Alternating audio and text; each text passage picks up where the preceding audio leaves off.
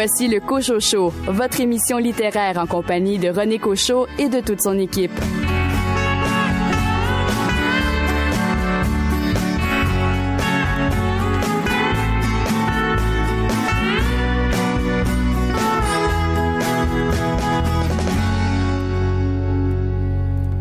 Bonjour tout le monde, ici René Cochot, bien heureux de vous retrouver pour cette nouvelle saison de votre émission littéraire Le Cochot Show. Je serai entouré des mêmes chroniqueurs et des mêmes chroniqueuses qui euh, se feront une joie de partager leur coup de cœur littéraire. Tout le monde a accepté de revenir, ce qui me fait le plus grand plaisir. Il y aura quelques nouveautés euh, également que vous aurez l'occasion de découvrir au fil euh, du temps.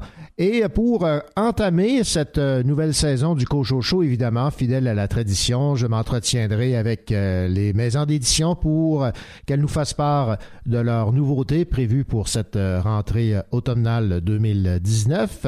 Alors, on aura un coup d'œil sur la rentrée littéraire chez Alto, aux éditions de ta et chez Sémaphore. Billy Robinson, qui euh, est libraire à la librairie de Verdun, va évidemment nous faire part de ses incontournables à ses yeux pour cette rentrée littéraire et un entretien également avec David Goudreau qui publiera très prochainement sa nouveauté Ta mort à moi. Bienvenue à cette nouvelle saison du Cochot Show.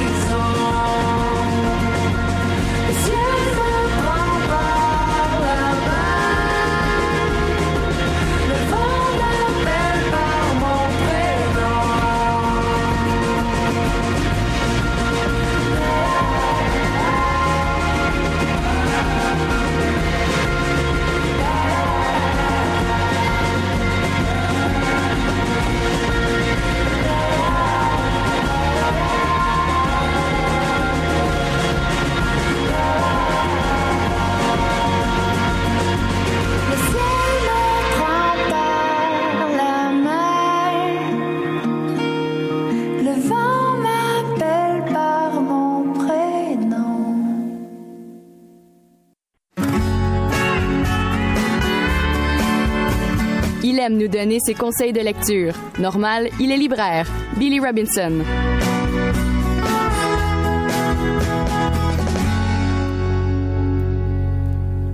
Qui de mieux placé qu'un libraire pour nous faire part euh, des incontournables de la rentrée littéraire québécoise? Billy, bonjour. Bonjour, René.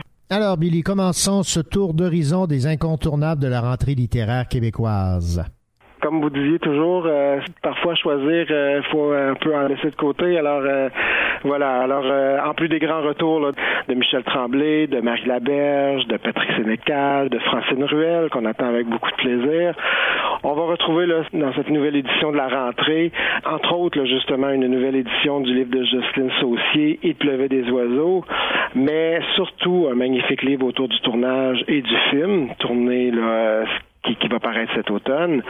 Mais il y aura aussi, bien entendu, quelques autres titres, dont je suis de maudite sauvagesse de Anne Atan Kapèche chez Mémoire d'Encrier. C'est Naomi Fontaine, en fait, qui édite le grand livre de la première auteure femme Inou, qui est en fait une réédition d'un grand classique qui avait été originalement publié en 1976. C'est vraiment un classique et euh, il y aura euh, d'autres livres qui vont qui vont suivre au fil des ans, toujours édités et dirigés par Naomi Fontaine, qui, je le rappelle, a aussi un nouveau roman qui s'intitule Chouni, toujours chez Mémoire d'Encrier. Je vous propose aussi euh, Catherine Mavrikakis qui revient avec l'annexe chez Héliotrope. L'histoire raconte en fait, euh, on dit que c'est quand elle n'est pas en mission à Londres, euh, à Tripoli ou à Tel Aviv, l'agent Anna aime retourner dans l'annexe secrète où la famille d'Anne Frank a tenté d'échapper à l'horreur nazie publié chez euh. Alors maintenant, Martin Michaud, il nous revient avec euh, une nouvelle enquête de son personnage célèbre de Victor Lessard. Victor Lessard va prendre ses distances des crimes majeurs pour éclaircir le passé de son père, un journaliste respecté et influent, et qui est euh, assassiné par un tireur embusqué. Donc, euh, euh, encore une fois, au péril de sa vie, là, il tentera de, freiner les dessins meurtriers de ses extrémistes et d'un homme mystérieux qu'il protège. Arras Bakabarnak de Éric Saint-Pierre. je le dis, mais je le répète pas parce que c'est compliqué non, moi non plus, Merci, merci, mon cher ami. Alors, euh, c'est ça, le nouveau roman de Éric Saint-Pierre. Trois siècles se sont écoulés depuis la fin de l'humanité, marqués par la lente agonie des derniers hommes mystérieusement condamnés à la stérilité. Puis, Rose la Tulipe a mis au monde une première nouvelle miraculée enfant, euh, désormais au seuil de l'âge adulte, Ève la tulipe, brave et curieuse, chasseresse, ignore à quel point ses idées atypiques vont bousculer ses compatriotes. Robert Lalonde maintenant fait la guerre, fait la joie et euh, Marie-Pierre Lafontaine chienne. Parlez-moi de ces deux nouveautés. Le grand retour, encore une fois, d'un Robert Lalonde qu'on attend toujours avec impatience à chaque année. Ici, euh, l'histoire d'un garçon au seuil de l'adolescence qui observe son père, peintre du dimanche. C'est vraiment, on est dans, le, Robert Lalonde euh, qui va maintenant puiser dans ses souvenirs d'enfance pour euh, lui donner le plus poétique peut-être des livres en prose qu'il a écrit. Pour ce qui est de Chienne, de Marie-Pierre Lafontaine chez Héliotrope, une autofiction assez trash qui raconte une famille dans laquelle un père sadique et tout-puissant fait régner la terreur. Personne ne s'étonnera si l'enfant, devenu grande, finit par mordre la main qui l'a nourri. Ouais, pour avoir lu Chienne euh, de Marie-Pierre Lafontaine, c'est un livre qui frappe, qui ne laisse mhm. personne indifférent, assurément. Parlons maintenant d'un nouveau livre signé Vincent Giugizelli. C'est publié chez Annika Apparence. Il s'était fait connaître avec Cardinal Song que j'avais beaucoup aimé. Le titre de son nouveau livre, Il faisait beau et tout brûlait. Et parlons également d'une nouveauté de Andrea Michaud, auteur établi ici euh, dans la région des Cantons de l'Est. Oui, chez Québec Amérique, donc Andrea Michaud qui nous propose euh, un roman, le probablement le plus noir de l'auteur, maître dans l'art de la création d'atmosphères inquiétantes, à la limite entre le polar et le suspense et même l'horreur. Ça se passe comme à Cold Mountain, tout peut arriver, surtout quand la nature se déchaîne. Comment survivre en pleine tempête, seul dans une maison isolée où planent des ombres inquiétantes? Alors je pense qu'on est dans l'univers euh, assez euh, assez sombre de, de Bondré, mais avec une petite touche. Je pense qu'elle aime pas se répéter, Madame Michaud, et c'est une très très bonne chose. Ça arrive le 10 septembre, et la même journée arrivera aussi, comme vous le disiez, le nouveau livre de Vincent Giudicelli, euh, qui raconte l'histoire de cette femme, encore une fois, toujours des femmes assez fortes dans ses, dans ses romans. Donc, Kim qui voudrait qu'on cesse de demander ce qu'elle fait dans la vie, comment il s'agissait d'un édifice dans lequel il faut absolument entrer, et si elle avait envie de rester dehors. Il faisait beau et tout brûlait alerte. C'est un recueil de nouvelles, rappelons-le, signé Vincent Giudicelli, publié chez Annika Parence. On remercie d'ailleurs cette maison d'édition de nous faire connaître cet auteur qui vit euh, en Europe pour avoir lu euh, son roman précédent qui avait pour titre Cardinal Song. Je peux vous dire que la plume de Vincent elle est fort belle. Maintenant, un titre que j'aime beaucoup, On tue la une, et évidemment, comment passer sous silence? La nouveauté de notre auteur euh, vedette de Sherbrooke, David Goudreau. Ta mort à moi. Oui, donc avant de parler de notre ami David, on va parler de On tue la une. Alors après euh, meurtre à la, librairie, meurtre au musée, etc., nous arrivons avec On tue la une. C'est un recueil de nouvelles. C'est des journalistes. On leur a demandé d'écrire une nouvelle euh, littéraire euh, sur le, milieu du journalisme, en fait. Ta mort à moi, David Goudreau. David Goudreau, ça nous, en fait, on dit que le nouveau Goudreau explore le thème de la fatalité en mettant en scène des personnages pour lesquels la rédemption n'arrive pas. Mhm. Alors, euh, impatient de lire cette nouvelle aventure euh, de David. On est impatient également de découvrir le nouveau roman aux éditions Marchand de Feuilles de Michel Plameur, habillé le cœur, de même que la nouveauté de Larry Tremblay et de un livre qui a pour titre Liminal de Jordan Tanahill, ça, ça m'intrigue beaucoup aux éditions de la Peuplade. En fait, le deuxième mari, c'est de Larry Tremblay, ça arrive chez Alto.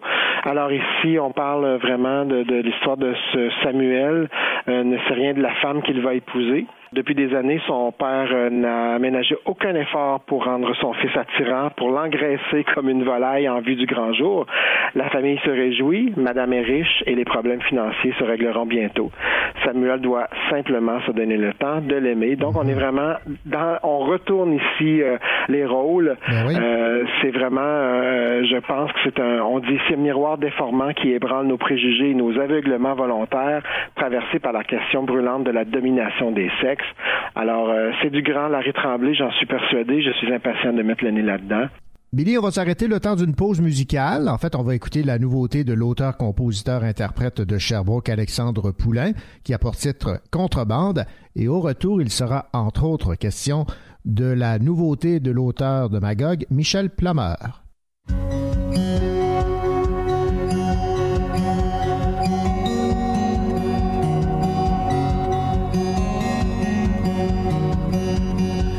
Ceux qui dorment debout et ceux qui rêvent d'éveiller. Des fois je voudrais mettre bout à bout tout ce que j'ai vu, ce que j'ai touché. Entre mes rêves de superstar et mon enfance en super 8. J'ai déjà vu des étoiles noires qui veulent la fin du monde plus vite.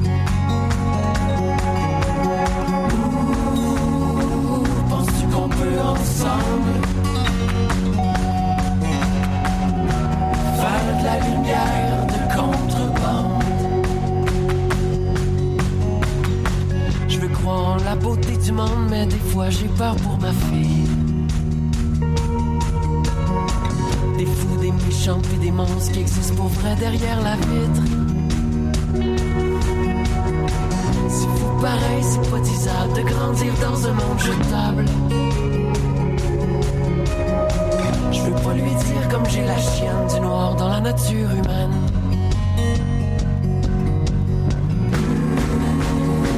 Penses-tu qu'on peut ensemble faire de la lumière de contrebande?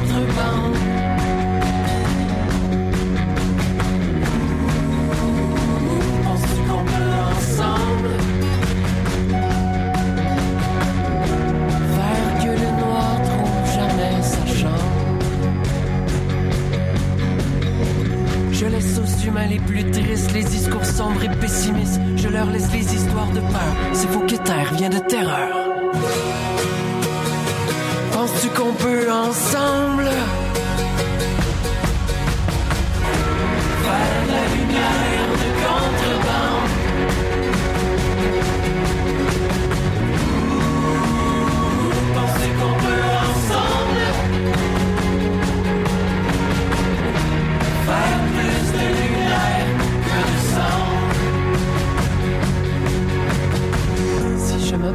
les heures sombres, cherchant mon souffle et mon élan.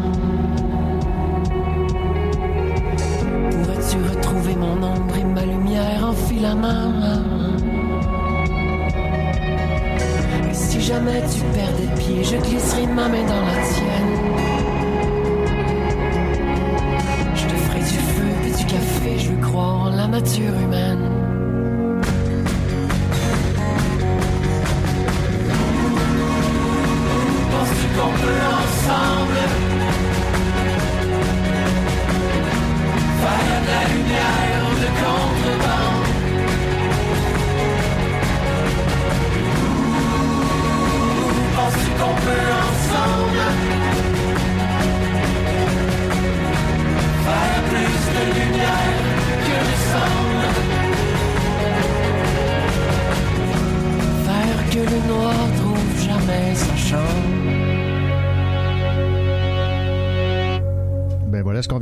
C'est une nouveauté de l'auteur-compositeur-interprète Alexandre Poulain, euh, Contrebande, et j'aime bien euh, le concept de faire de la lumière de contrebande.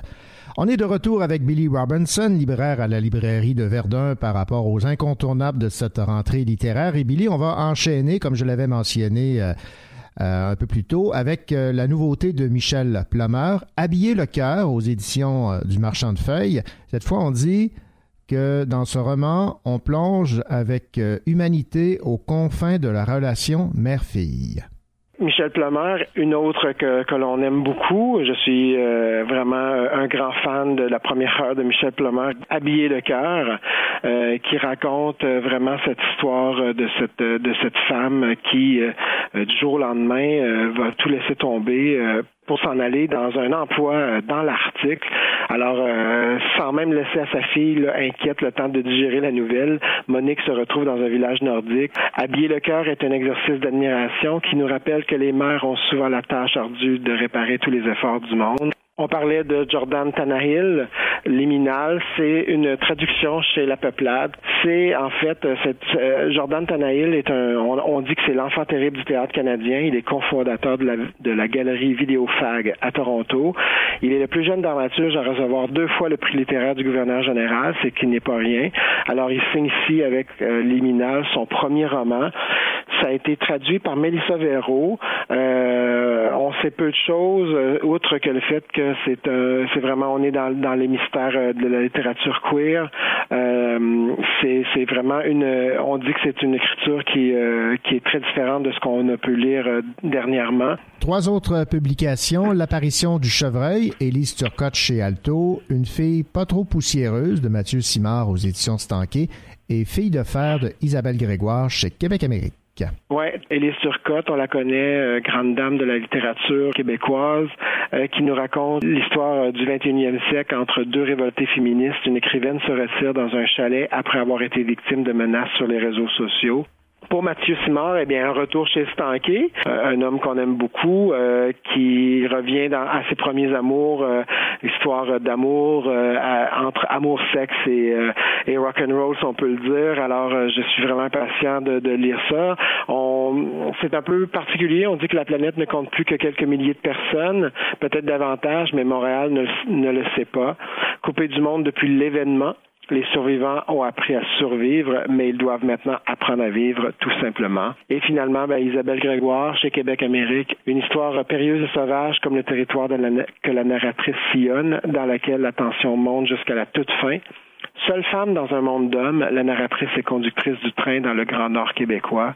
Victime d'un accident un soir de tempête, elle est recueillie par un mystérieux ermite. Sur fond de préoccupations environnementales, de tensions blancs et autochtones, s'ensuit une histoire d'amour qui pourrait mal finir. Alors, celle qui nous avait donné Saut à Galant il y a quelques années, que j'avais beaucoup, beaucoup aimé, euh, nous propose là, encore une fois les thèmes qui sont chers à l'autrice. Le prochain livre, ben, vous avez un intérêt particulier pour euh, cette édition, un nouveau coffret Les impatients, 1000 euh, mots de voyage, et c'est que vous avez publié un texte. Oui, je suis vraiment heureux euh, de faire partie de cette euh, nouvelle édition en fait de ce coffret-là qui revient après quelques années d'attente. Alors cette fois-ci, euh, comme on connaît, c'est les impatients qui reviennent donc avec ce, coffret, 1000 mots de voyage cette fois-ci. Donc c'est, on a souvent, vous vous souvenez de cette belle boîte où ce qu'il y, y, avait des, des lettres d'amour. Cette fois-ci, ça renfermera des récits de voyage qui seront offerts par des artistes, des personnalités et des participants aux ateliers des impatients. Euh, c'est autant des écrits, des photos, des dessins de la bande dessinée. Donc, c'est 140 récits, euh, courts mais grands, euh, qui sont livrés dans, dans, dans ce coffret. Donc, euh, le thème est profondément humain. On parle de New York, Istanbul, Cracovie. C'est vraiment, c'est voyager, mais c'est aussi voyager à l'intérieur de nos, de nos sentiments. Donc, euh, le thème est vaste et les voix là, qui s'entremêlent à celles des impatients sont nombreuses. Donc, euh, il y a les France Baudouin, Serge Bouchard, Hélène Dorion, très content, Philippe Ducrot, Gérard Filion, Manon Globensky, Jack Godbout, euh, James Heinemann, Brigitte Lafleur, etc., etc. On a beaucoup, beaucoup de gens. et Kim Thuy aussi, Marc Séguin, ça arrive en librairie le 23 octobre prochain. Et on termine euh, ces incontournables à vos yeux de cette rentrée littéraire avec, évidemment, notre académicien bien aimé, Dany Laferrière. Oui, grande nouvelle. Alors, euh, il va, notre cher euh, académicien, revient donc vers d'autres rives, qui va poursuivre en fait son autobiographie américaine selon les éditions du Boréal. Donc, après Autoportrait de Paris avec chat, paru euh, il y a un an déjà, dans lequel il rendait hommage au moyen de textes et de petits dessins euh, faits par euh, l'auteur lui-même aux artistes de tous les temps qui ont trouvé asile à Paris. Le nouveau roman dessiné, cette fois-ci, fera hommage vibrant et coloré aux poètes et aux peintres de son Haïti natal. Alors, l'académicien racontera cette fois sa période Miami au début des années 90, après son premier séjour montréalais. Il laisse aussi ses souvenirs le ramener à Petit Goave, dans la cuisine de Da, qui lui a donné de précieuses leçons dont il tirera profit tout au long de sa carrière d'écrivain. Alors, on est impatient, ça aussi, de lire, de, de, regarder aussi ce beau livre qui arrive, mais il faudra être patient seulement le 12 novembre prochain. Billy Robinson, libraire à la librairie de Verdun, merci beaucoup pour ce coup d'œil sur euh, ce que vous jugez comme incontournable de cette rentrée littéraire québécoise en cet automne 2019. Merci beaucoup. Merci René, à bientôt.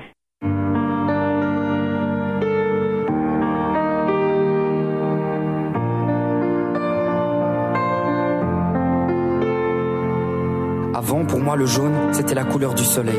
Maintenant, pour moi, le jaune, c'est la couleur du bordel, le bordel. Enfin mis en lumière parce que quand tout déborde, bah, faut bien changer son verre. Avant, pour moi, le jaune, c'était un tournesol. Maintenant, pour moi, le jaune, c'est voir des genoux au sol.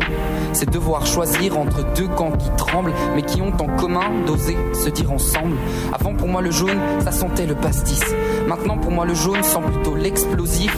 Tu peux pointer du doigt, mais, la faute nous incombe. On est tous les ouvriers dans cette usine à bombe.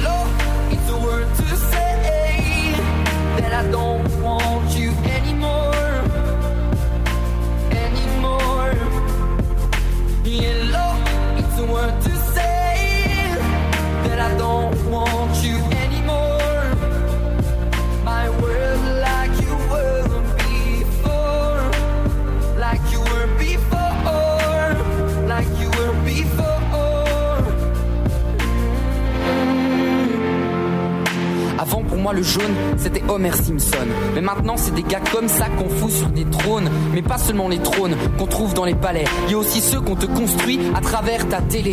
Avant pour moi le jaune, c'était une insulte raciste. Maintenant sur ton bulletin tu peux même voter racisme. Maintenant même les enfants de parents migrants se lient contre des gens qui étaient avant. Mais explique-moi, comprends pas ce qui se passe. Pourquoi je dors plus la nuit? Pourquoi je trouve pas ma place? Je sais pas s'il faut combattre, je sais pas qui faire confiance, je sais pas si c'est trop tard, mais on n'est pas en avance alors. Yellow, it's a word to say that I don't want you anymore. Anymore.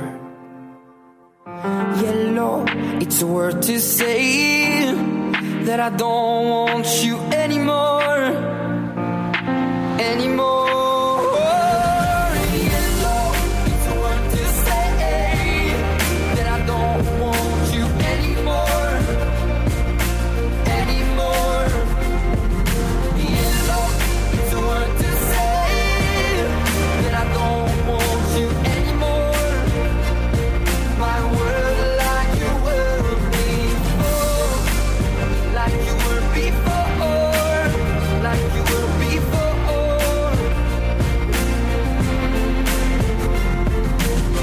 moi, le jaune, c'était simplement le jaune. C'était une couleur qui rendait la vie un peu moins morose. Mais maintenant, le jaune, sous couvert d'espoir, commence tout doucement à virer au noir. Eh bien voilà, ce qu'on vient d'entendre, c'est euh, l'auteur, compositeur, interprète belge Cabérou qui euh, nous arrive avec cette euh, nouveauté jaune. Dans quelques instants, un entretien avec David Goudreau qui publiera très prochainement Ta mort à moi aux éditions Stanquet, un livre fort attendu après évidemment l'immense succès de sa trilogie La bête à sa mère.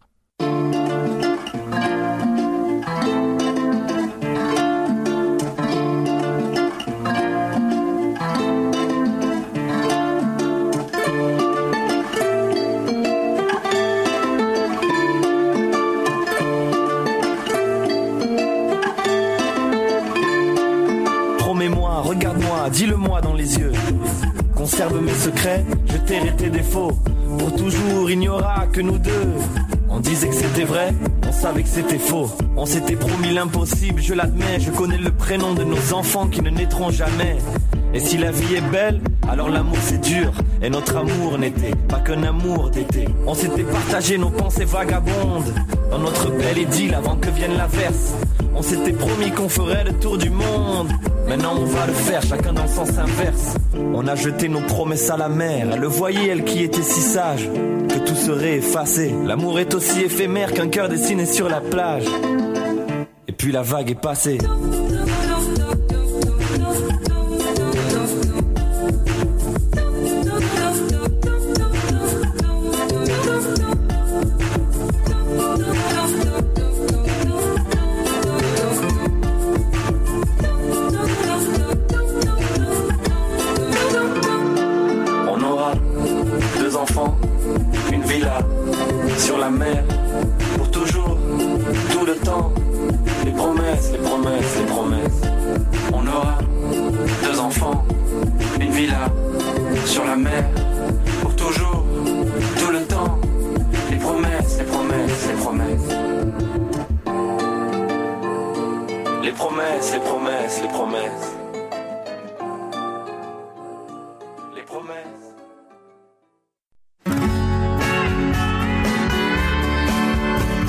David Goudreau et vous avez eu la très bonne idée d'écouter le Cocho Show.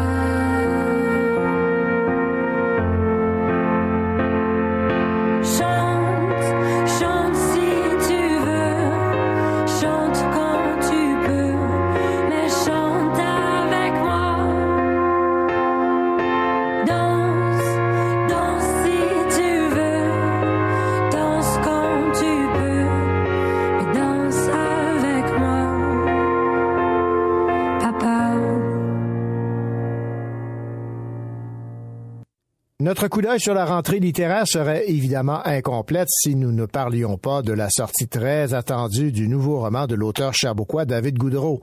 Ta mort à moi paraîtra chez Stanké Éditeur. On suit le personnage de Marie-Maude Pradesh-Lopez.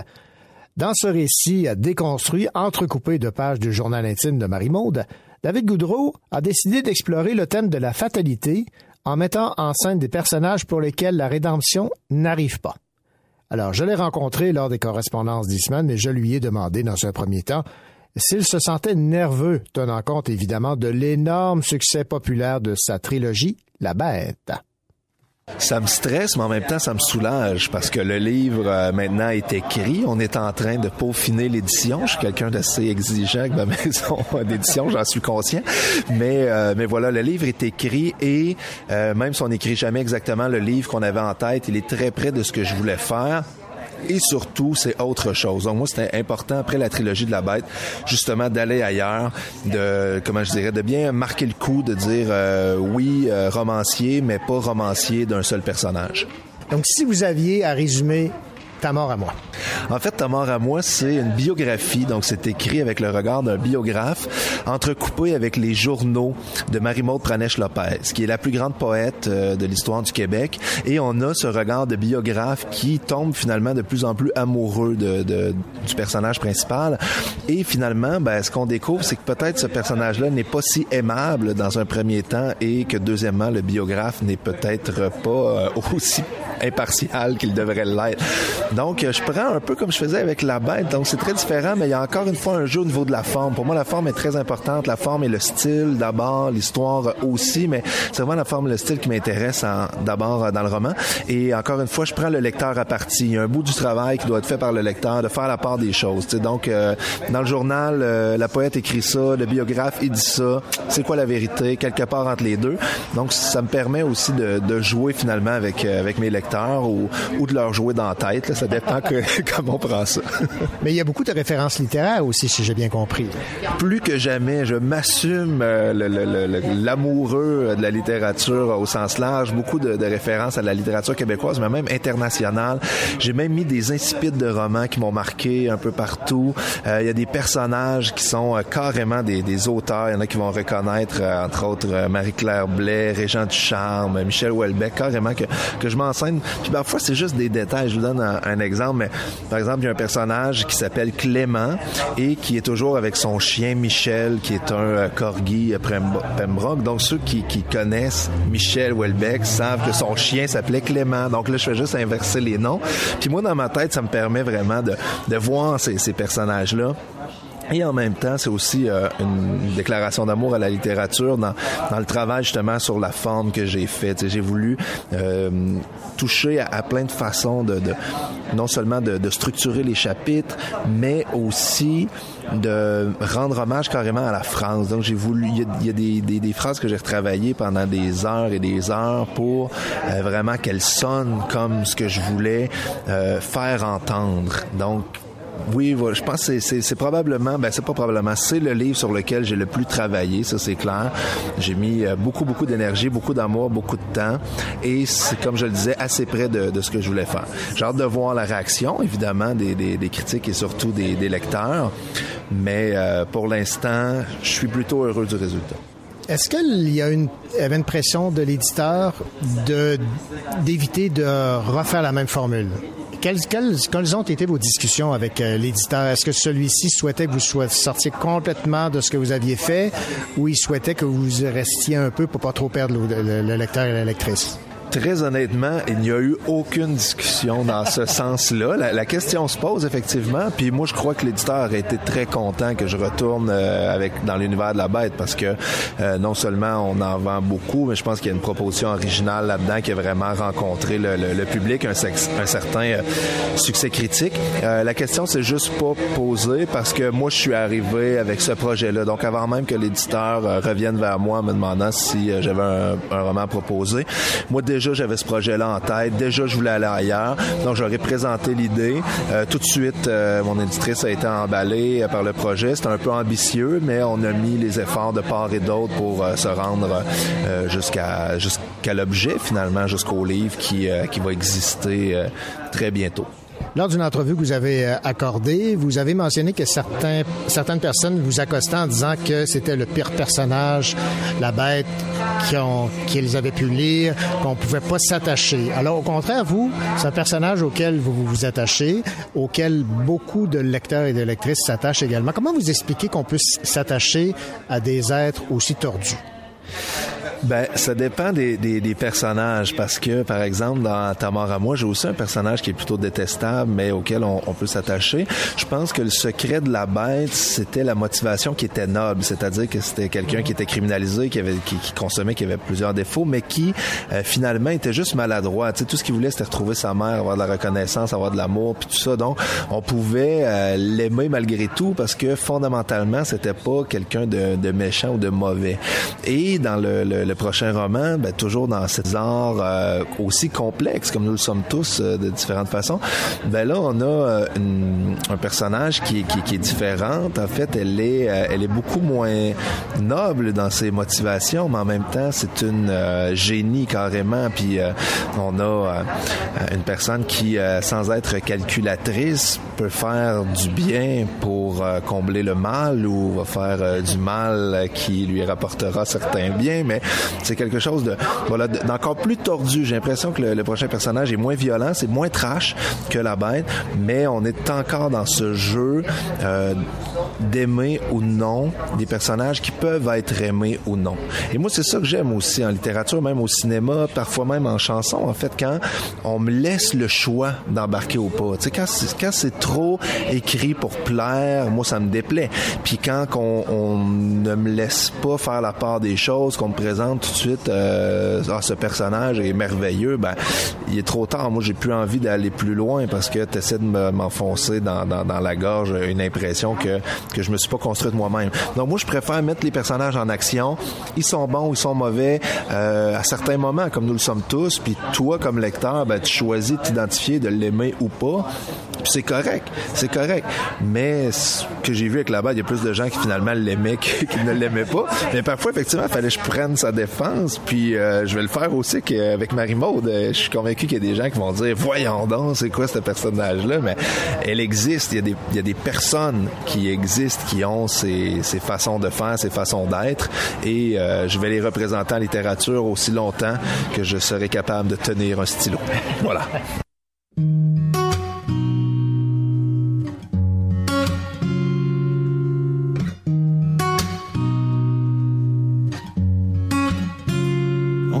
À bien se connaître. Tu sais que tu me plais, tu sais que je suis honnête quand je te dis que j'ai changé. J'ai fini les conneries, les tours de passe-passe. J'en peux plus de cette vie quand je te regarde en face. Mais je voudrais que t'aies confiance, qu'on réduise la distance. Je voudrais que tu penses que nous deux c'est une évidence. Mais je vois bien que je rame, que madame calme tout le ram dam dam dam dam que je déballe alors. Voulez, voulez-vous que je vous avoue, avoue que je vous aime? Cela changerait-il quelque chose? On se tourne, tourne autour depuis des jours et des jours, voire des semaines, mais tout semble mis sur pause.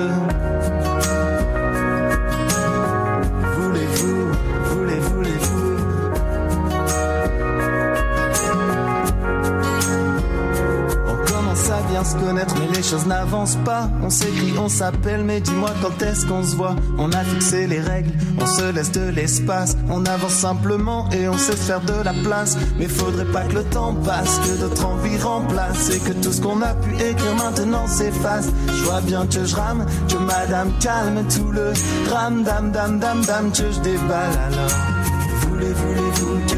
Avoue, avoue que je vous aime.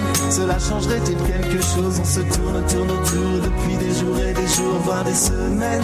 Mais tout semble mis sur pause. Voulez-vous, voulez, voulez-vous Et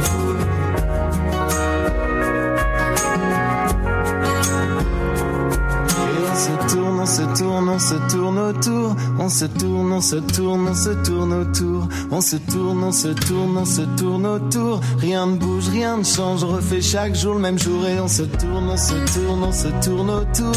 On se tourne, on se tourne, on se tourne autour. On se tourne, on se tourne, on se tourne autour. Rien ne bouge, rien ne change. Refait chaque jour le même jour. Voulez, voulez-vous que je vous avoue, avoue que je vous aime? On se tourne, tourne autour depuis des jours et des jours, voire des semaines. Mais tout semble mis sur pause. Voulez, voulez-vous que je vous avoue, avoue que je vous aime? Cela changerait-il quelque chose? On se tourne, tourne autour depuis des jours et des jours, voire des semaines. Mais tout semble mis sur pause.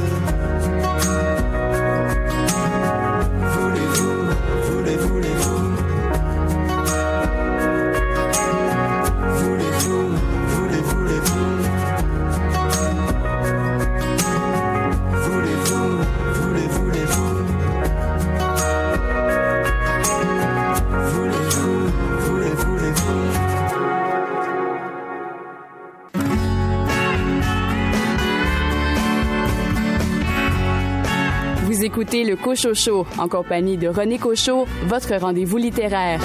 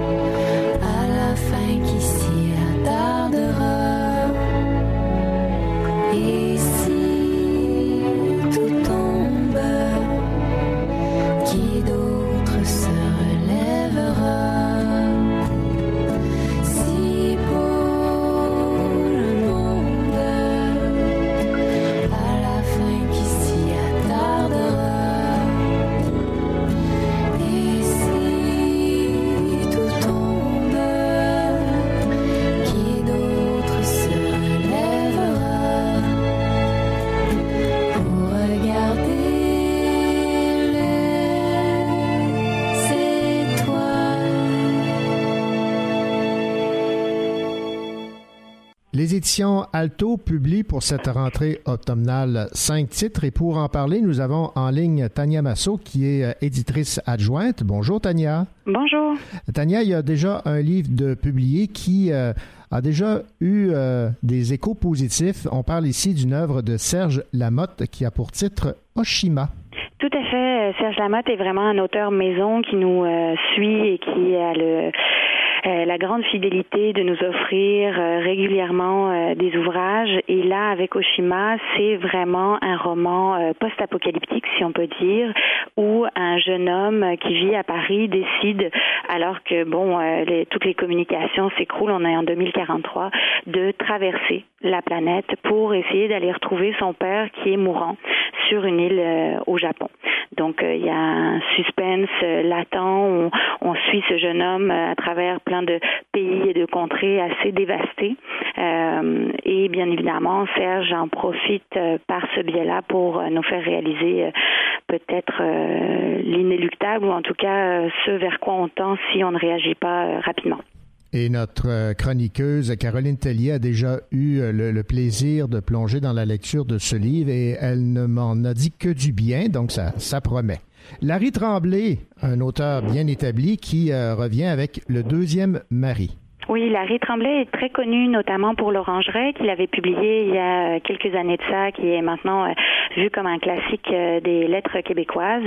Et là, le deuxième mari est un peu dans la même formule que l'Orangerie, si je peux me permettre cette idée, parce que il y a la notion un peu de fable. On est sur une île euh, qui n'est pas nommée, qui n'est pas située géographiquement, et Samuel, jeune homme, se voit obligé par sa famille de se marier. Euh, Madame est riche, donc euh, la famille est très content euh, de lui avoir trouvé un, un beau parti.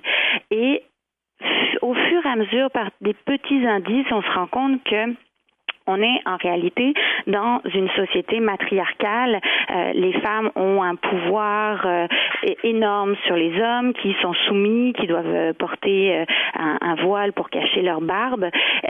et le fait que Larry s'autorise cette inversion des genres, parce qu'on le sait qu'il y a énormément de sociétés inégalitaires avec des situations similaires, quelque part vient nous frapper d'autant plus. Donc c'est vraiment un roman coup de poing qui vient nous chercher et nous, on espère vraiment que ça va euh, permettre d'aborder le sujet, de lancer le débat à travers ce, ce texte-là. Gros fendu, parlez-moi de ce livre. Alors, de Tania Tagak. Alors, ça, c'est vraiment notre carte découverte. On est très heureux d'avoir réussi à acheter les droits. C'est une traduction de l'anglais par Sophie Voileau, donc, euh, qui est notre euh, maître Jedi de la traduction. Euh, Tania Tagak est très connue, en fait, comme chanteuse. C'est une chanteuse de gorge et c'est profondu son premier roman. C'est l'histoire d'une jeune femme dans les années 70 qui vit donc au Nunavut et donc toute la difficulté, la, à la fois la beauté enivrante de cette nature, euh, mais aussi toutes les difficultés dont on peut avoir vaguement conscience de loin euh, qu'il y a dans ces villages où bon, il n'y a pas énormément de porte de sortie ou de, de, vision de l'avenir. Euh, il y a des problèmes d'alcool, de violence. Et cette jeune femme arrive à travers un imaginaire complètement débridé à s'en sortir quelque part, à, essayer de maintenir le cap. Euh, et donc c'est un mélange à la fois donc euh, romanesque, il y a des extraits poétiques, il y a des illustrations par euh, un dessinateur de bande dessinée euh, et euh, il y a vraiment une, une, grande beauté qui ressort de ce texte-là.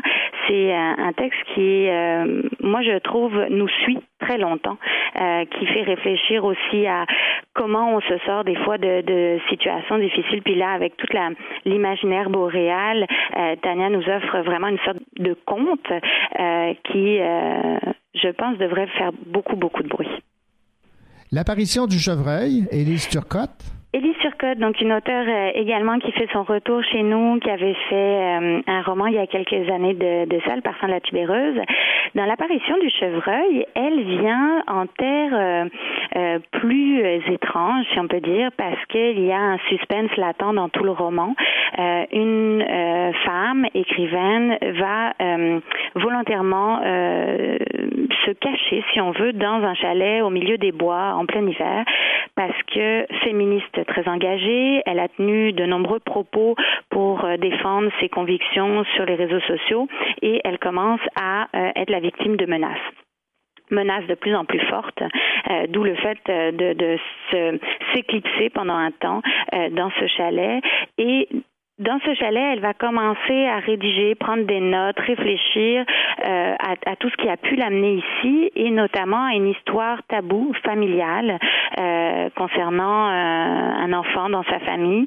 Et là, on, on se rend compte petit à petit que peut-être qu'elle a été suivie euh, peut-être que la situation va, va déraper.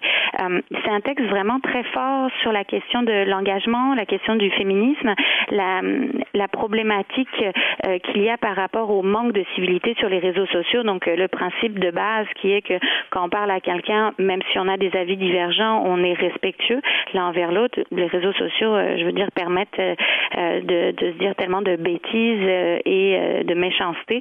Donc là, elle, elle met en avant un peu ce débordement euh, qui est un vrai problème, moi je pense, de société actuelle. Donc ça aussi, c'est un roman qui, d'après moi, va beaucoup faire euh, jaser. Et Tania, on va terminer avec Pour mémoire, Petit miracle et euh, Caillou blanc, signé Dominique Fortier et Raphaël Germain. Oui, ça c'est notre petit bijou, petit bonbon, livre qu'on espère voir les gens s'offrir à eux-mêmes et à leur entourage pour Noël. C'est le 5 novembre que ça sort, c'est un peu plus tard. Mhm.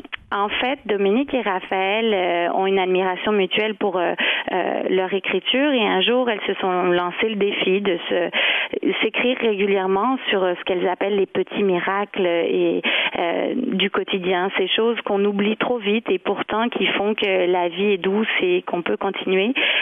donc, elles échangent sur une anecdote sur la vision du matin par la fenêtre, des petites découvertes c'est des très courts textes qui s'enchevêtrent donc euh, entre Dominique et euh, Raphaël.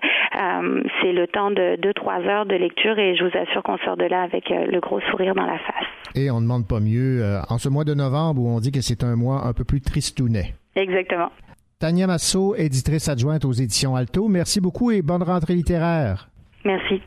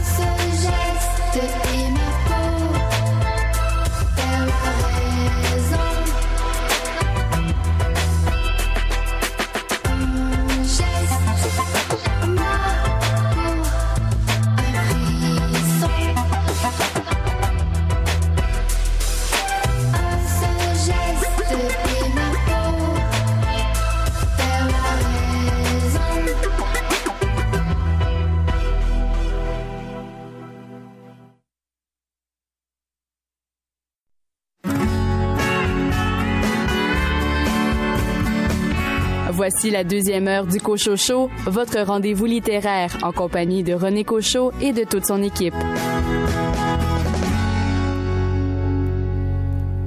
Cette deuxième partie d'émission sera composée des entrevues réalisées avec euh, Martin Raymond aux éditions de Ta mère et Tania Vien aux éditions Sémaphore euh, sur la rentrée littéraire de ces deux maisons d'édition.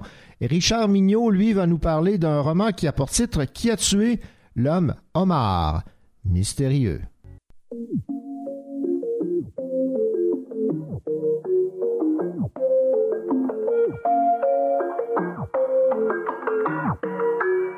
Je fais grimper le taux d'immortalité chez les moins de 30 ans. Le label donne un coup de pouce, le majeur reste indépendant. D'où je viens, le weed est loud, et la musique est loud. Et si tu parles de chiffres, y a toujours moyen qu'on s'entende. Il disait le rap québécois passera jamais les 10 000. Ok, mais tu sais quoi, nous on connaît pas nos limites. Connexion franco-ricaine à la maison pour le week-end. J'arrive à l'heure de Paris, je pars in the New York minute.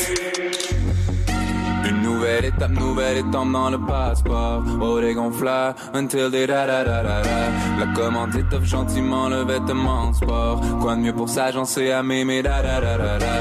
On fait que des années records, on voit que des aéroports. Jusqu'au jour où on se barre comme Lady da da da. Ce sera pas ma faute. Je voulais juste qu'on me foute la paix, mais il voulait ma peau. Yeah, tu sais que tu rends la ville quand tu peux plus y prendre une marche? Si on me donne pas le crédit, quand même prendre le cash. Plus d'argent, plus de problèmes, on est pris dans l'engrenage. Même si on m'offre les moyens, j'aurais quand même prendre le large. Tu sais que tu rends tu peux plus prendre une marche. Si on me donne pas le crédit, je vais quand même prendre le cash. Plus d'argent, plus de problèmes, on est pris dans l'engrenage. Même si on m'offre les moyens, j'aurais quand même prendre le large.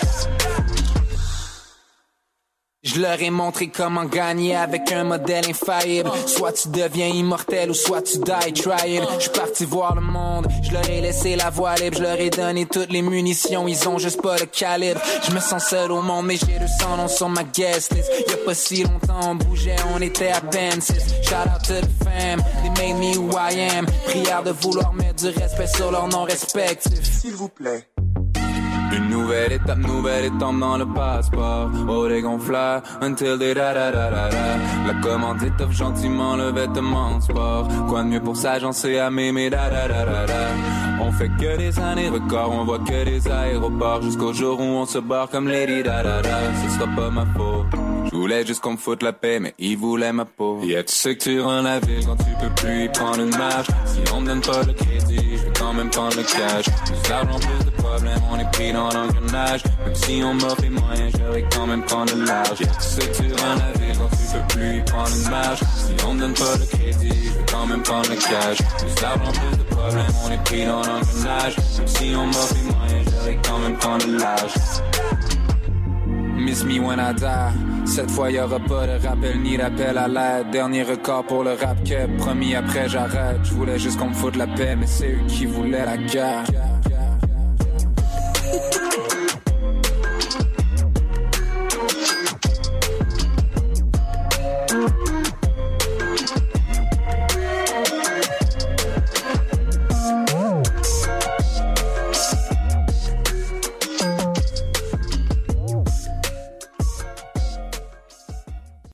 Les éditions Sémaphore vont publier trois nouveautés en cette rentrée automnale 2019 et pour en parler, nous avons la directrice littéraire Tania Vient. Tania, bonjour. Bonjour. Tania, j'ai bien hâte de vous entendre parler de cette nouveauté de Jean-Pierre Trébanier, Le soleil a mangé tous les arbres, déjà en partant le titre accroche. Et Jean-Pierre, ben, c'est quelqu'un qui a été remarqué, entre autres, euh, finaliste pour un prix du gouverneur euh, général. Oui, en 2008 pour euh, Colomia. C'était euh, un roman assez particulier qui fait un peu penser au roman qu'on publie cette année euh, de Jean-Pierre, qui était un roman qui est un peu un hybride entre un roman classique et un roman euh, policier. Donc, on était dans le policier sans y on était dans le roman psychologique mêlé avec une intrigue policière derrière. Et Jean-Pierre nous revient avec un peu cette idée-là d'hybridité, dans la, façon de mener le récit. Et il fait en même temps une revisite, un renouveau du roman épistolaire qu'on associe d'emblée à un style plus classique. Mais cette fois-ci, il nous revient avec Vincent, qui est le personnage, un des deux personnages principaux du roman. Donc Vincent, quand le livre s'ouvre, est en train de répondre à quelqu'un sous forme de courriel qu'il a reçu par erreur. Il n'était pas destiné. Et euh, il lui répond, euh, répond à la personne, c'est une femme, on le devine, parce qu'à la fin du message qu'il aurait reçu, on lit le message qu'il a reçu. Dans la fin du message, elle aurait envoyé une sorte d'SOS à la personne, au destinataire euh, initial en disant si vous me répondez pas, je ne sais pas ce que je vais faire. Et là, il se sent obligé de lui répondre euh, mhm. en disant écoutez, je je, je, vais pas m'initier dans vos choses. Je suis désolée d'avoir lu votre courriel. Euh, vous voyez que je l'ai lu jusqu'à la fin parce que bon, j'ai vu le, le, PS. Et euh, mais bon, je vous souhaite bonne chance. Faites pas ça, puis retournez votre message au bon destinataire. Et la personne lui répond en lui disant merci beaucoup, gna gna gna. Et mais on voit qu'elle sent qu'elle a besoin de, parler à quelqu'un. Et elle continue à écrire à Vincent qui lui dit toujours non, écoutez, ça va, euh, non merci, je, je, je voulais pas entreprendre une correspondance, bonne chance à vous. Et elle continue à lui écrire. Et à un moment donné, il dit je vais pas vous répondre parce que ça va pas bien, j'ai mes propres soucis. Et tranquillement, euh, au fil des échanges, ces deux gens-là se lient euh, d'une certaine, je ne sais pas si on pourrait dire amitié, mais il y a une certaine euh, affinité entre les deux, on le sent. Et Vincent entreprend de lui raconter à travers toujours un échange de courriel ce qui se passe au travail. ça va pas très bien. Vincent, on l'apprendra, travaille dans un pénitencier et il a surpris trois de ses collègues policiers en train de tabasser un, un, détenu. et le détenu dans le coma et ça va pas bien. Il va devoir témoigner contre ses collègues. Et là, la situation, elle est un petit peu particulière on sent qu'il va y avoir de la pression sur Vincent un peu de toutes parts. Au même moment, euh, on le charge euh, d'une mission particulière à l'intérieur même du pénitencier. Vincent n'est pas un policier, c'est un des, du personnel de soutien. Et euh, on lui charge une mission un peu particulière. Et là, au fur et à mesure que la correspondance se tisse avec, on apprendra la, L'autre correspondance s'appelle Judith. Donc, au fur et à mesure que tout se passe bien avec Judith sur papier, ou du moins sur, euh, sur écran, au travail euh, et dans la vie un peu personnelle de Vincent, euh, d'autres liens vont venir l'enserrer. et là, il se trouve pris dans une situation des plus problématiques. Donc, c'est là où le roman le roman épistolaire va basculer dans le roman d'intrigue et à la fois dans le roman psychologique. Et ça devient vraiment très intéressant. Euh, la part épistolaire est importante, elle est extrêmement bien menée. L'échange entre Vincent et la correspondante sont savoureux. Et euh, bien qu'on est toujours dans le récit épistolaire, les personnages de récit sont extrêmement bien campés. Ils sont campés comme dans un roman traditionnel. Donc, on ne sent pas cette, euh, cet échange-là de correspondance comme un frein l'évolution de l'intrigue ou de l'histoire. Et euh, aussi, le roman psychologique est vraiment bien mené pour montrer à quel point on est prêt en fait à, jouer avec les faits ou à la perception des choses pour toujours se croire d'une probité sans reproche. Et ça, c'est un des, des signatures du style euh, de, de Jean-Pierre Trépanier c'est d'avoir un style très vif, mais aussi d'être capable de peindre euh, toute la complexité qu'on peut avoir dans la réflexion sur, sur soi, sur la moralité, sur ce qui est bien, le mal ou le, mal ou le bien, les zones grises euh, pullulent, on peut imaginer dans son récit. Et le style est magnifique. Ben, vous, vous avez donné le goût de le lire. Le soleil a mangé tous les arbres, Jean-Pierre euh, Trépanier. Passons maintenant à Débâcle de Marie-Pierre Poulain. Pierre laisse derrière lui Montréal et sa crise d'octobre pour s'envoler vers sa patrie, un village inuit du nord du Québec, d'où il a fui déraciné quand il avait sept ans. Oui. Donc, on est ailleurs on est à un moment un peu un peu précis aussi dans l'histoire au Québec. Donc en octobre 1970, le livre s'ouvre au moment où Pierre justement est dans l'avion et s'en va vers euh, vers le lieu de sa naissance qui était à l'origine un campement inuit. Euh, il est lui-même d'origine inuit. Euh, ils ont besoin d'un médecin. Pierre est un jeune médecin. Il décide de renouer avec ses racines et il retourne parce qu'il avait été adopté par le, le père Leblanc dans les années 25 ans plus tôt. Donc on s'en retrouve à 55 dans les années 55. Il avait été adopté, on s'imagine parce qu'il est devenu orphelin euh, après un certain drame et, euh, et, là il a grandi sans il s'appelle Pierre, il s'appelle plus Pierry comme euh, à l'origine, il parle français, il, il a rien des us et coutumes de sa communauté d'origine et là il, se retrouve dans une situation où il va être plongé dans cette culture-là qui lui, appartenait. Il va essayer de renouer avec ça. Et le moment où je dis que pourquoi c'est intéressant que ça se passe en octobre 70, c'est que c'est à quelques jours, ça arrive à quelques jours à peine après l'enlèvement du ministre Pierre Laporte. Et euh, donc la trame historique qui se passe dans le sud du Québec, c'est vraiment cette crise d'affranchissement-là ou cette, euh, ce, ce soulèvement-là du peuple de la nation québéco-francophone qui veut non seulement s'affranchir, mais qui veut s'établir, qui veut s'affirmer. Et on se retrouve avec Pierre, qui est à moitié maintenant d'adoption québécois du Sud. On se retrouve dans sa communauté inuit qui vit, et ça, l'histoire l'a oublié, c'est un, un phénomène réel, qui va vivre sa communauté-là, cette euh, communauté-là et beaucoup d'autres nations autochtones du nord du Québec vont vivre aussi cette crise d'affranchissement-là, cette réaffirmation des droits de leur culture, non seulement, mais de leur territoire aussi, parce que ça arrive à un moment où euh, le gouvernement décide d'implanter euh, le, développement hydroélectrique à la baie James, sans consulter ou sans même aviser les peuples sont autour et qui, en principe, là, on enfreint euh, leur territoire, on va, on va gruger une bonne partie de leur territoire pour faire cette exploitation-là. Et ça, malheureusement, l'histoire l'a pas mal occulté ce qui s'est passé, et en mettant Pierre, qui est lui-même divisé entre c'est son allégeance québécoise et son allégeance inuite, euh, lui-même euh, en, quête d'identité, euh, très différente des deux nations, mais quand même, c'est quand même lié. En, le mettant là, ben là, on a une réflexion un peu particulière, une vision particulière sur ce qui se passe d'un côté ou de l'autre. donc, c'est, le moment est extrêmement bien choisi par Marie-Pierre Poulain pour montrer tout l'éclatement qui peut arriver chez quelqu'un ou dans les nations à ce moment-là. C'est un portrait doux amer de la quête identitaire d'un enfant en deux mondes, mais c'est aussi une plume particulière. Elle a fait, elle a fait le choix de faire des tableaux euh, très, très concentrés. Chaque chapitre se concentre, c'est comme une fenêtre ouverte sur des moments euh, particuliers euh, dans le cheminement de Pierre ou dans le cheminement du Père Leblanc. C'est un roman très touchant. Il a pour nom Débâcle, ce roman de Marie-Pierre Poulain. Et on va terminer avec Asphyxie de Sébastien D. Bernier. 2093, franchement sorti de prison, Patrice Lajoie s'installe chez sa sœur Régine avec une seule idée en tête, enfiler ses lunettes ludiques et trouver un réseau safe pour s'adonner aux jeux illégaux. Oui, c'est un, en fait on fait on donne maintenant dans la science-fiction, ben euh, dans la science-fiction qu'on dit spéculative là, donc euh, c'est des grands termes pour dire euh, la science-fiction où la projection dans, le, futur est bien présente. Par contre, euh, le but réel est vraiment de faire un, texte à portée philosophique ou une réflexion sur euh, l'avenir de l'être humain tel que peut-être euh, Sébastien Desberniers peut l'entrevoir. Donc, en fait, on parle vraiment ici d'une question de cette forme de la lame à double tranchant du progrès. À quel point, à un moment donné, ça pourrait euh, nous mener à la déshumanisation, euh, à quel point aussi ça creuse le fossé entre les générations.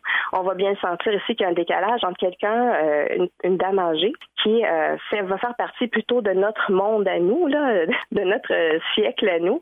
Et on, on, parle de 20, 2093, on n'est pas, c'est pas une projection si loin dans le futur. Et là, les, les, gens qui sont les jeunes, donc Patrice, on parle de Patrice, de sa sœur Régine et du conjoint, surtout qui sont les personnages principaux moulu de 2093, ces gens-là vont, vont vivre une, expérience tout à fait différente où le monde est devenu froid, où tout est contrôlé, où on peut à peine respirer à l'extérieur, euh, à tout le moins sans masque, euh, où euh, il y a des projections qui se font euh, de, de, de, publicité euh, dans, dans, les appartements à, des heures contrôlées et où on ne peut pas aller, aller sur Internet. Et en fait, euh, c'est là le, un peu le, double tranchant du progrès. Le progrès est là, la technologie est là, mais on peut y accéder qu'à compte-goutte parce que tout est géré par l'État. On considère que la musique, l'art, c'est quelque chose de, qui blesse l'âme et qui blesse le corps, c'est que c'est une infection. Donc, ces gens-là sont limités dans leur culture générale, sont limités dans leur contact avec le monde extérieur, euh, sont limités en tout et, par, et, partout, et même leur accès à quelque chose d'autre. Donc, euh, aller dans, on parlait de réseau safe justement dans la, la description, c'est qu'en fait, même les réseaux auxquels on a accès, ils sont contrôlés.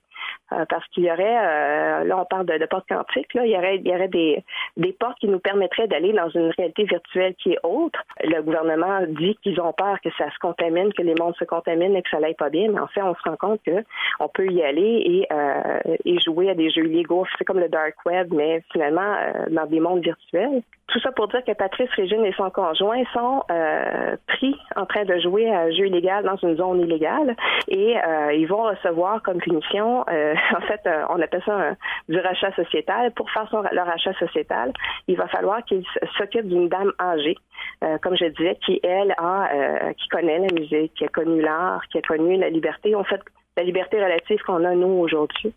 Et euh, il va y avoir une part de rejet de, ces euh, des gens plus modernes par rapport à cette vieille-là qui leur est carrément euh, imposée. Mais aussi, il va y avoir des, fissures qui vont se faire dans, la vision du monde de certains de ces personnages-là aussi. Donc, il va y avoir cette dissension-là et c'est là où il va y avoir toute une, présentation, feuille par feuille. S'il vous plaît, on va déchirer le livre de la déshumanisation et essayer de voir s'il pourrait y avoir de la lumière à travers ça. C'est un livre, je vous dire, c'est quand même assez dur. Les issues qu'on peut trouver dans ces, types de situations-là sont difficiles à trouver. Et je pense que c'est ce qui fait en sorte que ça va être un roman qui va peut-être secouer un peu euh, le lecteur au moment de la lecture, essayer de réveiller un peu les esprits à, euh, ceux qui sont un peu engoncés dans leur technologie, essayer de penser à autre chose, à penser ailleurs, à voir au-delà euh, des bénéfices qu'on peut en tirer. Ben, on espère que ça ne s'avérera pas parce que c'est assez, assez, noir. Asphyxie, Sébastien D. Euh, Bernier. Tania vient. On rappelle les trois titres que vous publiez euh, cet automne. Débâcle de Marie-Pierre Poulain. Le soleil a mangé tous les arbres, un roman de Jean-Pierre Trépanier et celui dont on vient de parler, Asphyxie de Sébastien D. Euh, Bernier. Merci beaucoup et surtout bonne rentrée littéraire. Merci et bonne lecture à vous. Merci. Au revoir. Ici Caroline Georges, vous écoutez le Cochocho, votre émission littéraire.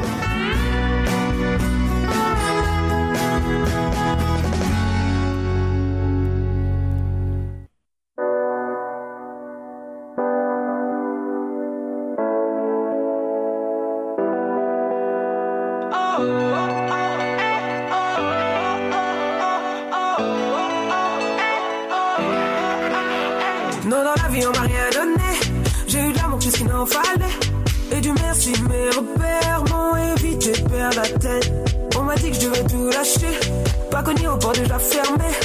Que si je pas encore percer, c'est sûrement que mon heure a déjà sonné. Et oui, j'ai fait des sacrifices que l'on ne dit pas. Si elle coule, on ravale nos larmes comme des soldats de bois. Avant le bonheur était simple, quatre autour d'un repas. Pourquoi quand le bonheur appelle, on ne répond pas? Aujourd'hui je vis ma vie, qu'il me juge ou pas. Je saute dans le vide, parachute ou pas. Aujourd'hui je vis ma vie, forte et vulnérable. Je saute dans le vide, qu'on me rattrape ou pas.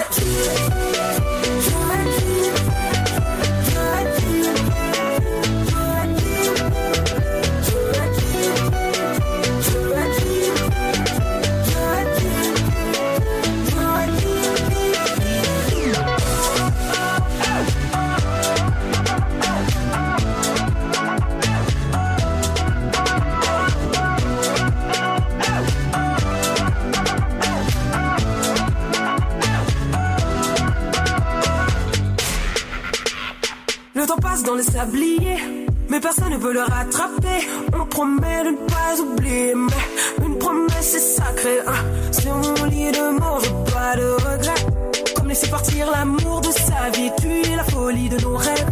J'ai la chance de ne pas être seul au monde et quand la nuit tombe, enfin j'ai que seul mon cœur me guide chaque jour vers mon destin. Alors pourquoi s'enferme derrière les sourires, se cache de la tristesse On fait avec ça, avec la passion, on soulève des montagnes. Aujourd'hui je vis ma vie, qu'il me juge ou pas. Je saute dans le vide, parachute ou pas. Aujourd'hui je vis ma vie, forte et vulnérable. Je saute dans le vide, qu'on me rattrape ou pas.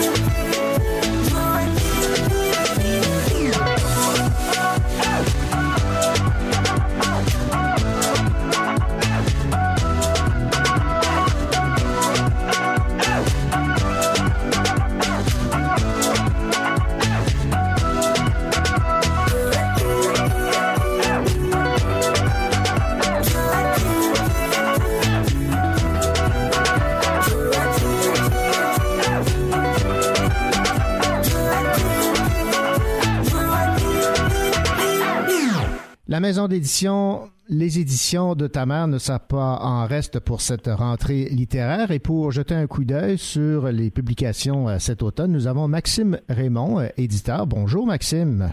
Bonjour, ça va bien? Ça va très bien. Vous aussi, j'imagine, avec une rentrée, euh, c'est toujours un peu de fébrilité dans l'air. Et je vais prêcher pour ma paroisse. On va être un peu chauvin. On va commencer ce coup d'œil sur notre vedette locale, Véronique Grenier, qui est de retour avec cette fois Carnet de parc. C'est son troisième euh, son troisième livre avec nous, ben, son troisième livre euh, en tout aussi. Mhm. Euh, puis c'est une belle proposition assez différente de ses auteurs. C'est quelque chose que Véronique appelle une quest poétique. Donc on est dans un voyage intérieur ancré dans un lieu qui est ce parc-là imaginé. Puis euh, c'est un parc où on essaie de se soigner de son mal-être, mais ça se passe jamais vraiment bien euh, pour le personnage principal qui est un peu l'alter ego de Véronique, je dirais. Et évidemment, Véronique qui s'est fait connaître avec Hiroshima et euh, Chenou. Donc, elle, sort un peu de ce qu'elle avait fait. Elle, ose.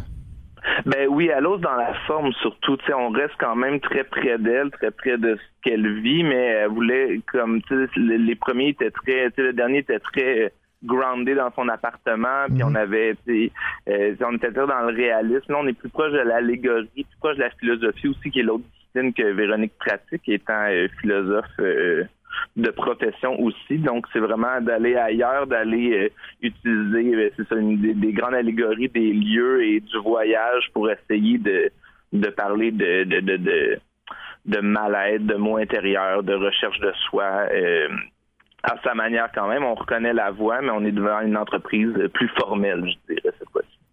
Attaquons-nous donc maintenant à un roman, celui de Mathieu Poulain, La lutte.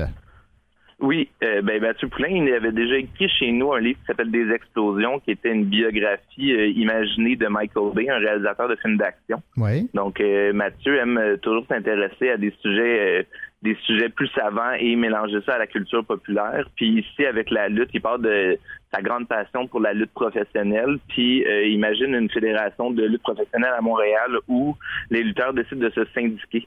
Et comme on est dans le monde de la lutte, euh, les, négociations de conventions collectives se font dans le ring à coups de combat et de coups de chaise en arrière de la tête. Ah, Donc on est, on est dans un mélange entre euh, entre le film sportif américain et une sorte de germinal de lutte des classes mhm. mélangé euh, avec euh, c'est ça avec ce sport là qui est hyper narratif aussi. Donc euh, Mathieu essaie d'utiliser les outils de, narratif de la lutte professionnelle pour créer un roman social ce qui rend ça complètement unique très drôle et plein d'action aussi on pourrait dire. Ben ouais, on pourrait dire une lutte syndicale oui, oui, c'est ça. Donc le titre fait vraiment référence aux deux luttes, La, lutte, et la lutte pugilistique, pourrait-on dire, et la lutte syndicale aussi.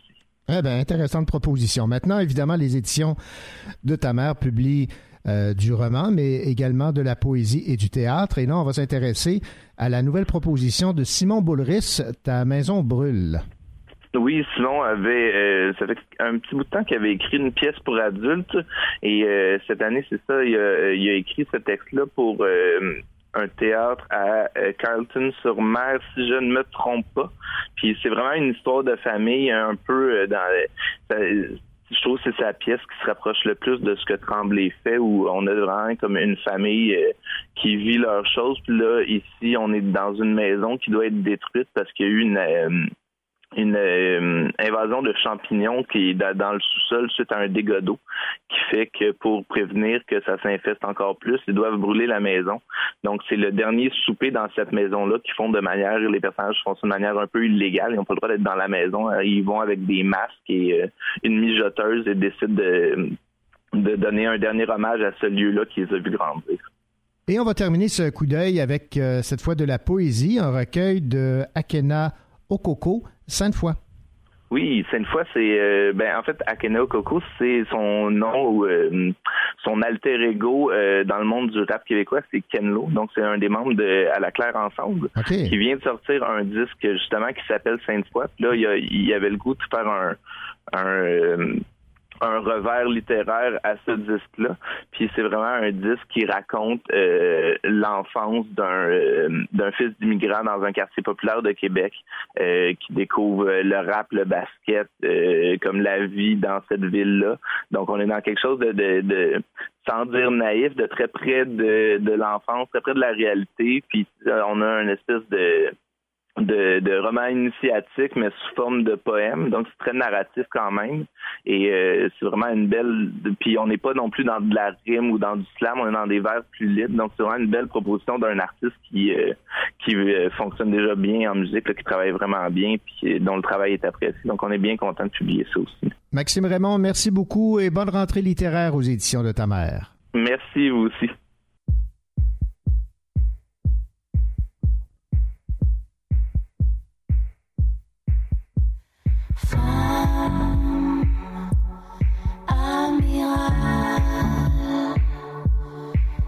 Petit crime d'entrevague, mon rêve immoral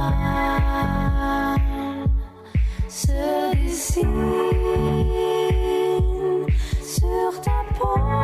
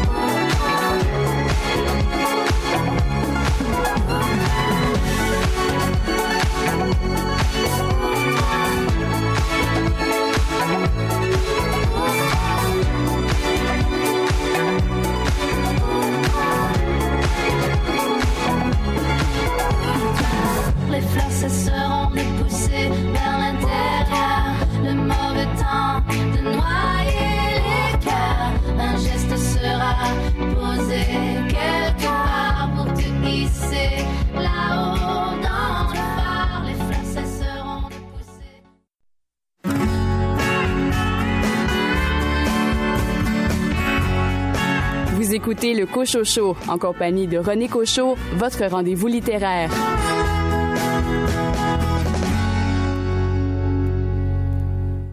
C'est ma fête, j'ai 19 ans, plus de cheveux mais toutes mes dents.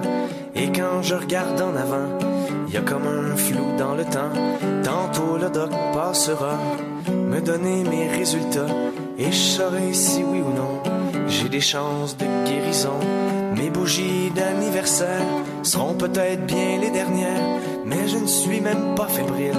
J'ai en moi cette force tranquille, des gens qui sont habitués à voir la mort rôder. J'ai tout surmonté, la tête baissée.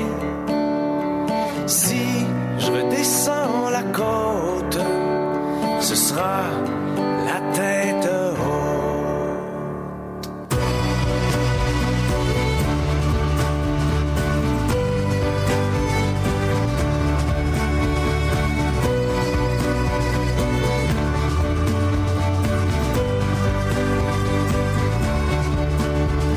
Si je suis au bout de la route de ma vie beaucoup trop courte, je partirai quand même en paix, sans éprouver de regrets. J'ai encore la flamme, j'ai en moi cette vieilleur de ceux pour qui la sagesse a remplacé la jeunesse et qui m'a fait garder espoir dans les moments les plus noirs, mais qui a aussi tempéré des victoires à l'arracher. Je me serais tenu comme un roi face à ce cheval de Troie, sans me plaindre de la douleur et sans pleurer sur mon malheur. Que je survive ou que je meure, maintenant je n'ai plus peur. J'ai tout surmonté, la tête baissée. Si je redescends la côte, ce sera la tête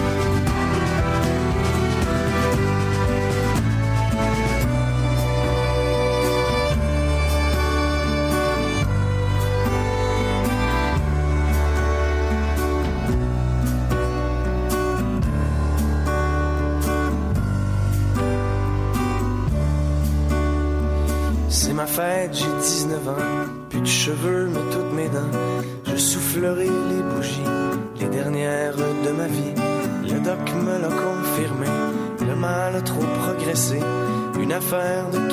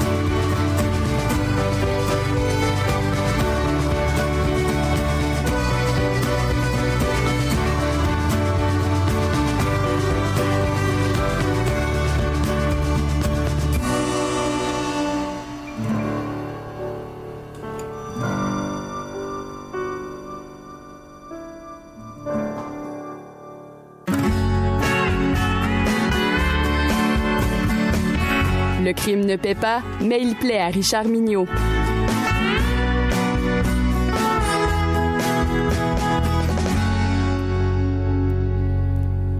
Richard Mignot, le titre du roman dont vous allez nous parler cette semaine est bien intriguant.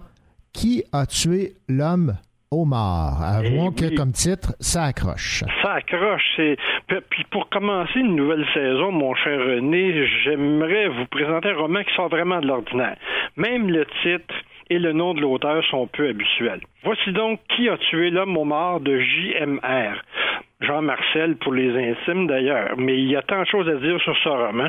Tout d'abord, je vous présente l'histoire principale. Tenez-vous bien. Marc Goujol est un petit village calme du sud de la France. À première vue, oui, mais si on regarde bien, quelques habitants ont des particularités bien singulières. Il y a 25 ans, un cirque de monstres s'est arrêté au village, son directeur est mort mystérieusement et toute la troupe a décidé de s'installer dans la petite commune.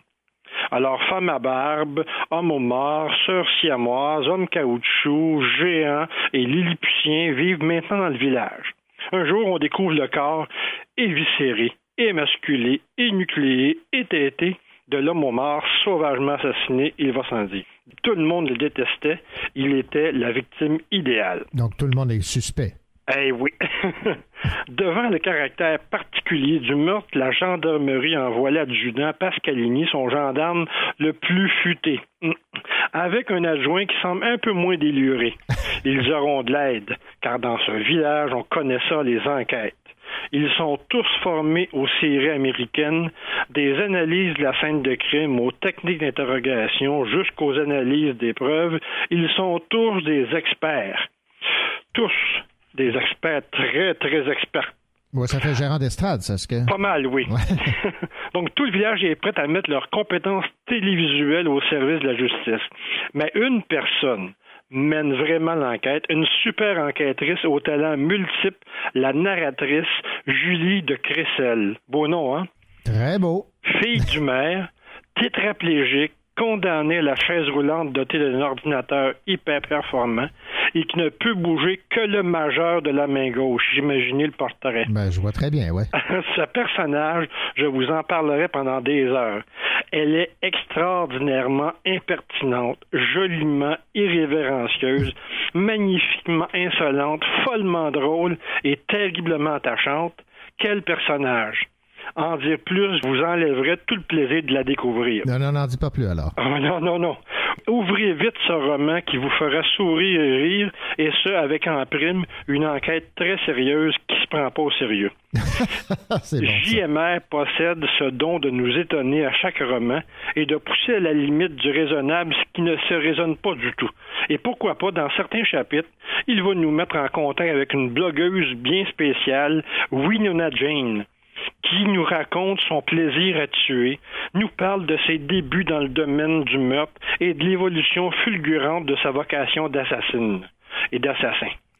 Serait-elle la meurtrière un peu exhibitionniste? Vous le saurez en lisant le livre, évidemment. Bien sûr. Ah oui, euh, dernière chose, en plus d'être une enquêtrice hors pair, Julie de Cressel est une spécialiste de l'écriture du polar. En suivant l'enquête, elle amorce l'écriture du roman qui racontera tous les événements qu'elle vit avec les policiers. Elle espère ne pas résoudre trop rapidement l'énigme pour que son roman ait au moins 300 pages. Chanceuse, oui, elle est chanceuse. D'autres cadavres viendront s'ajouter à l'enquête et alimenter la trame narrative de son roman. Amis auteurs et autrices de polar, lisez les conseils de cette jeune écrivaine. Elle possède l'art de déconstruire le genre, de le triturer, d'en faire une lecture parfaitement jouissive. Quelque chose me dit qu'il y a du JMR là-dessus. Dans ce roman se cache une formation complète dans l'art d'écrire un roman et de réussir un chef-d'œuvre du genre. Merci Julie de Cressel.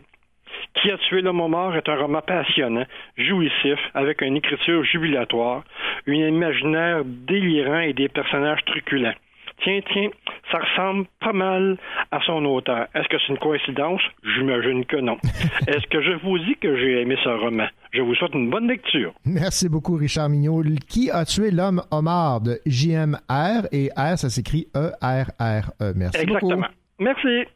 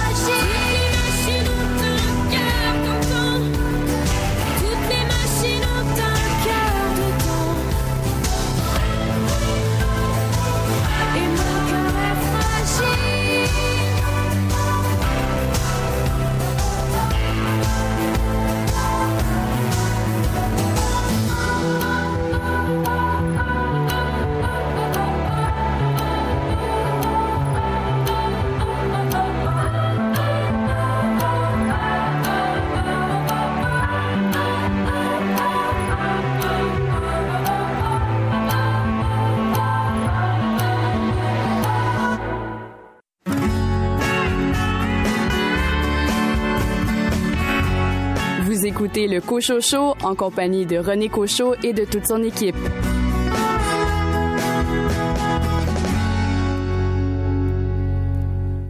les auteurs estriens seront très nombreux cet automne à publier euh, des livres. La Chabaucoise, Véronique Grenier, va publier aux éditions de ta mère euh, Carnet de Parc, comme on l'a entendu un peu plus tôt euh, avec le directeur littéraire de cette maison d'édition.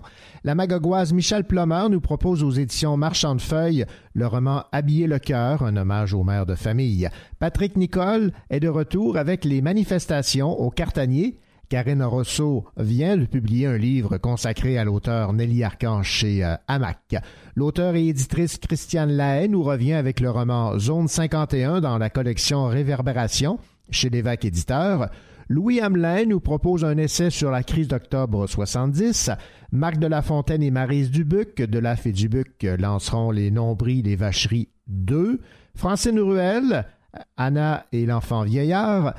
L'auteur de Polar, Andrea Michaud, nous revient avec Tempête chez euh, Québec Amérique et il se lance dans un roman pour les adolescents, Stéphane Choquette, Les réservoirs de l'abîme. Stéphane qui a écrit auparavant La romance des ogres et le manège de M. Grimm. Et évidemment, comme on l'a entendu un peu plus tôt à l'émission, l'incontournable David Goudreau avec Ta mort à moi chez Stanké.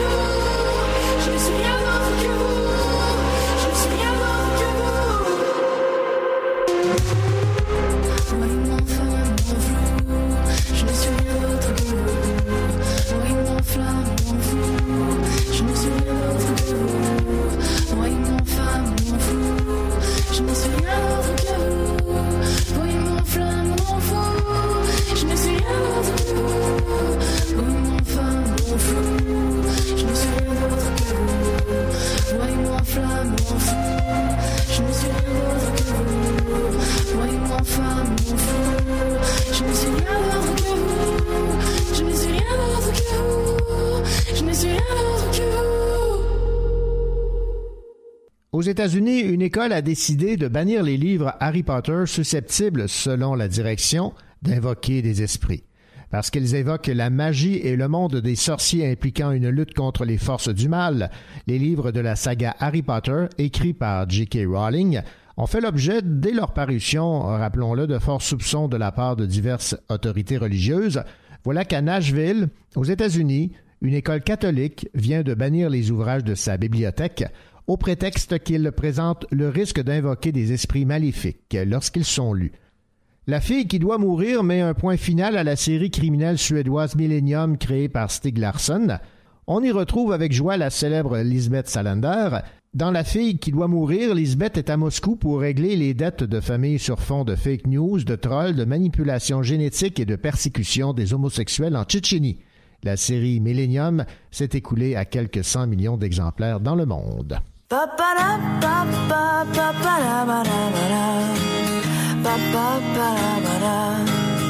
On pourrait partir, laisser nos angoisses derrière et plonger tête première. On pourrait s'enfuir et traverser les frontières, dépasser les deux d'hier et avancer sans trop penser. Vers l'avant. Et y croire en notre histoire. Les pieds dans le vide et le cœur dans le vent. Papa, papa, la. Papa. Papa, la, papa, papa, la. Papa, pa, la, la, la. On pourrait partir, laisser les autres se complaire, délaisser nos repères. On pourrait bâtir peu à peu notre univers, un dessin dont on serait fier. Et avancer, sans trop penser,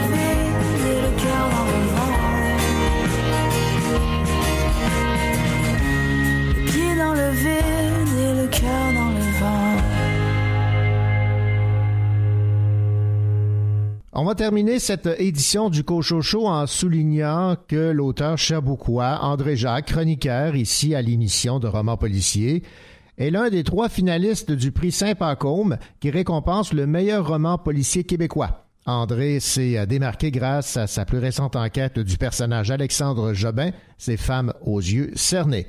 Les autres euh, auteurs en nomination sont l'estrienne Joanne Seymour et François Lévesque. Le livre gagnant sera révélé le samedi 5 octobre. Alors bonne chance à tous, mais j'ai un, petit parti pris pour André du fait qu'il est chroniqueur à l'émission Le Cochocho. Ben voilà, c'était cette toute première édition de cette nouvelle saison du Cocho Show. J'espère que le contenu vous a plu. La semaine prochaine, on continuera de jeter un coup d'œil sur les nouveautés littéraires chez les différentes maisons d'édition. Allez, au revoir et à la semaine prochaine.